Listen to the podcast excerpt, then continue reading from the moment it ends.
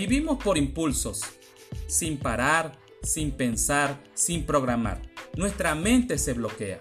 Comenzamos a padecer estrés, fatiga crónica, enfermedades de todo tipo, pero seguimos adelante sin pensar que quizás debemos hacer un alto en el camino para reconsiderar por qué hacemos lo que hacemos. El episodio de hoy se titula Afila tu hacha.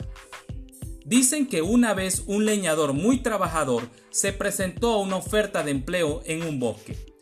Viendo su motivación y su energía, le contrataron enseguida.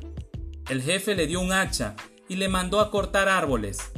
Cuando acabó el primer día, el dedicado leñador había conseguido traer 18 árboles, una cifra impresionante. Pero el hombre era muy trabajador y quería demostrar que podía hacerlo todavía mejor. Y el día siguiente salió a batir su récord. Sin embargo, al finalizar el día, solo pudo volver con 15 troncos.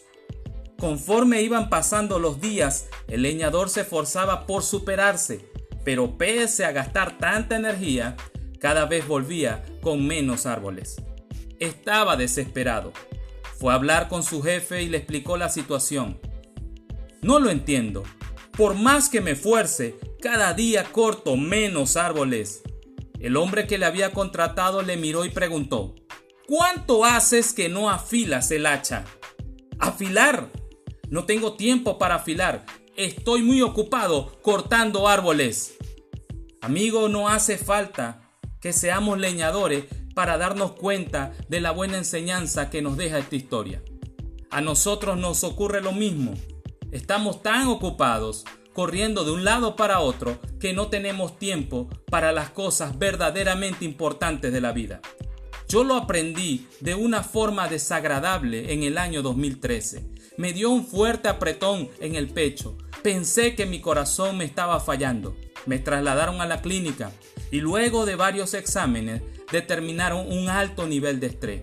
Mi cuerpo me estaba enviando señales y no me percataba y no paraba. Al día siguiente en la clínica me fue a visitar una amiga y me dijo unas palabras que cambiaron totalmente mi punto de vista. Josué, no te preocupes más por todo lo que te falta, que Dios es tu Padre y en Él nada te faltará. Valora lo que te ha dado. Y cuando miro a mi alrededor, estaba toda mi familia. Por cierto, aquí entre nosotros me llevó unas galletas y un jugo que también me llevaron a la reflexión.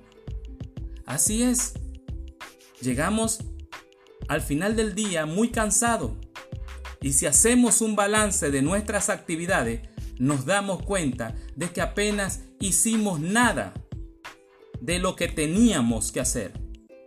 Eclesiastés 10:10 nos dice, si se usa un hacha sin filo, hay que hacer doble esfuerzo. Por lo tanto, afila la hoja. Ahí está el valor de la sabiduría. Ayuda a tener éxito. Solo dice la palabra de Dios. Por eso hoy te invito que afiles tu hacha. Es mejor detenerse por un instante y meditar en un buen método para lograr mejores objetivos en la vida. Haciendo esto, nos evitamos un mal día un mal resultado. Y por sobre todo nos evitamos frustraciones innecesarias. Estas frustraciones muchas veces mueven a algunos a querer abandonar sus proyectos, que lo único que necesitan es detenerse por un momento y buscar una solución adecuada. Por eso debemos también nosotros afilar el hacha, tener objetivos claros, bien definidos y el resultado será exitoso y traerá gozo a tu vida. Cuando reconozca que no puedas más, piensa en parar unos minutos y pedirle a Dios que maneje tu vida, que te ayude a programar tu agenda diaria. Te puedo asegurar que si en verdad esperas en Él, podrás hacer mucho más de lo que haces y con mayores y mejores resultados. Comparte esta maravillosa historia con otras personas que necesitan afilar su hacha. Y te invito a ti a que te detengas por un minuto y pídele a Dios que maneje tu vida. Te habló tu amigo Josué Cordero. Si tú cambias, todo cambia.